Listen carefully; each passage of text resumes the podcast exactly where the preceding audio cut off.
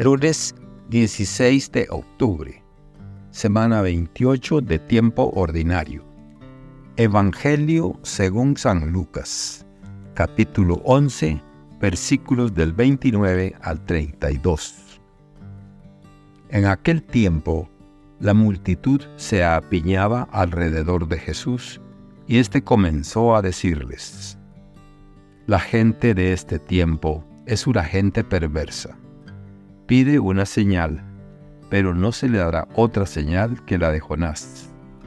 Pues así como Jonás fue una señal para los habitantes de Nínive, lo mismo será el Hijo del Hombre para la gente de este tiempo.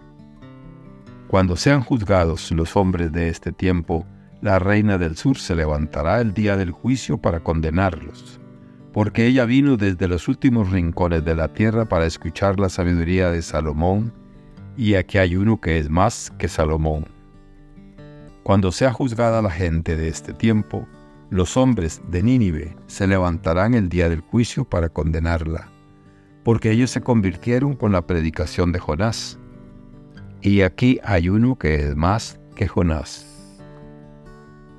Palabra del Señor. Gloria a ti, Señor Jesús. Reflexión. En la primera lectura nos encontramos con la figura de Pablo, quien se identifica como un siervo de Cristo Jesús, llamado a ser apóstol para proclamar el Evangelio. Nos recuerda el linaje divino y humano de Jesucristo, destacando su resurrección como la manifestación de su divinidad. La misión encomendada a él, llevar a los pueblos paganos la aceptación de la fe, resalta la universalidad de la llamada cristiana, extendiendo la gracia y paz de Dios a todos sin importar su origen. Hoy día, donde aún existen divisiones y discriminaciones, la lección de inclusividad y amor universal resuena fuertemente, instándonos a ser embajadores de un mensaje de amor y aceptación. El Salmo responsorial, con su llamado a cantar un canto nuevo al Señor, nos invita a celebrar las maravillas y la victoria de Dios con alegría y gratitud. Nos recuerda la justicia de Dios y su lealtad hacia su pueblo. La desesperanza a menudo nubla nuestra visión.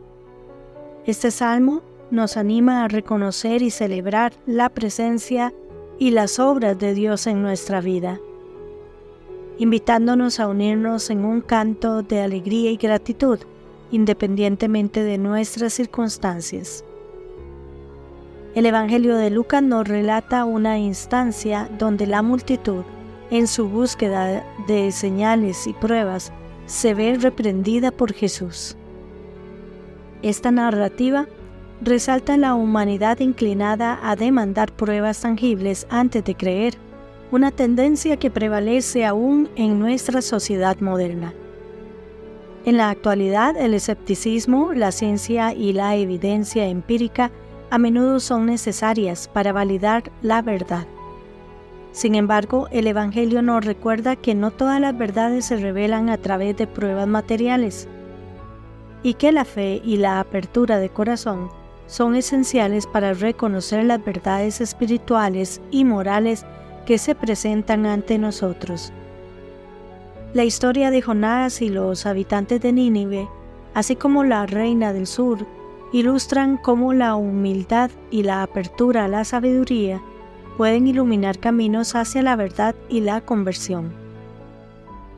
Al adaptar este mensaje a nuestros días, podemos reflexionar sobre cómo la sociedad actual, inundada de información y desinformación, se aferra a pruebas tangibles, a menudo ignorando las verdades que no requieren evidencias concretas, pero sí una comprensión profunda y una disposición a aprender y evolucionar. La insistencia de Jesús en que no se dará otra señal que la de Jonás nos invita a abandonar nuestra dependencia de las pruebas materiales para validar cada aspecto de nuestra existencia y, en su lugar, cultivar una apertura hacia las verdades más profundas que trascienden la evidencia física. Estamos en tiempos donde la prueba a menudo se demanda antes de la aceptación. El mensaje de Jesús es un llamado para mirar nuestra parte interna, a la humildad y a la voluntad de aprender y crecer en nuestra comprensión de la vida, la humanidad y la divinidad.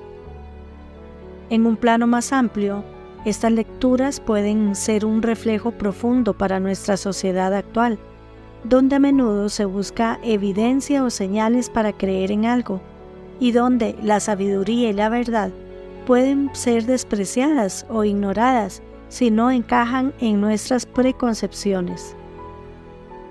La llamada a eliminar las barreras y discriminaciones, la celebración de la justicia divina y la apertura a la sabiduría, incluso cuando desafía nuestras expectativas, son lecciones valiosas que se mantienen pertinentes y necesarias. Estamos llenos de ruido. Estas lecturas nos invitan a buscar la verdad con un corazón abierto, a celebrar la justicia y a vivir en la luz del amor inclusivo y universal que Dios ofrece a cada uno de nosotros sin importar nuestro origen o circunstancia. Que Dios les bendiga y les proteja.